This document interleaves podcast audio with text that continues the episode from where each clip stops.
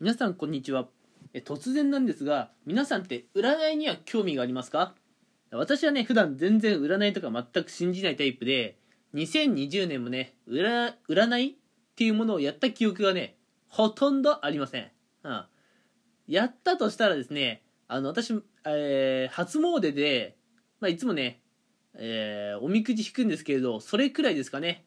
2020年は本当にそれくらいしかやったことがないです。ただねえー、ちょっと2021年になってね、うん。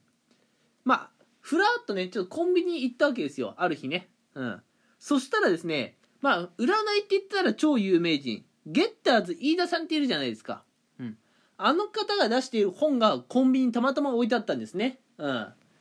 で、その日はもう、あの、なんだろう、本当に何もする気力もなくって、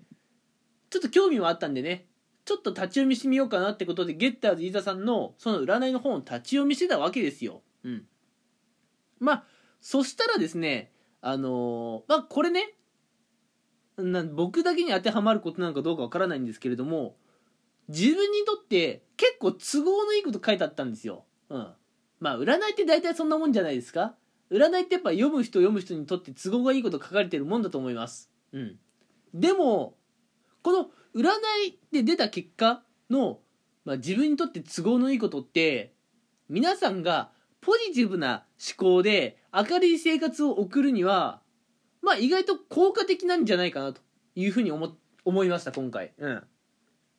あの占いで出た結果が事実かどうかはともかくなんかこう占いでこういうふうに言ってもらえるとなんかちょっとね勇気が湧いてくるなとか元気が湧いてくるなっていうのをつい最近経験したんですようん。例えばですよ、あの、2020年が、なんかこう、失敗続きうまくいかなかったという方がいたとしましょう。うん。そういった方もね、えー、まあやっぱりね、ポジティブに生きてみたいとは思うとは思うんですが、やっぱりね、こう、昨年のことを引きずってしまって、あの、若干ね、ブルーな気持ちのまま、2021年を迎えてしまった方がいると思います。うん。で、そういう方はね、もし気持ちを切り替えてみたければ一回こう占いっていうのもねいいかもしれないです。うん。占いでもしね自分にとって都合のいい結果が出たら、うん、そこだけを、あのー、取ってきてね、うん、あのー、ポジティブな気持ちになればいいんです。もし占いでねあまり良くないことをネガティブなことを言われてしまったらその時はどうせ占いなんてと、うん、スルーすればいいんです、うん、なのでね、こう、占いっていうのは皆さんをね、ポジティブにしてくれるために結構役立つんじゃないかなっていうふうにね、最近感じました。うん。まあ、あの、繰り返しにはなるんですが、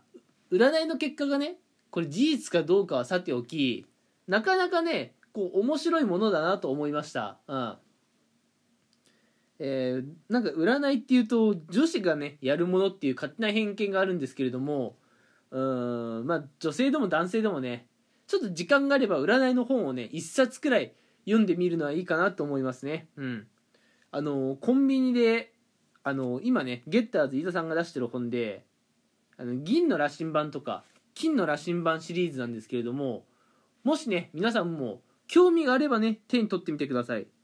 なんかね立ち読みでね5分10分読んだらねやめようかなと思ってたんですけど私思わず買ってしまってうん、今ね家家家まで持ってきてしまいました。買っちゃって。うん。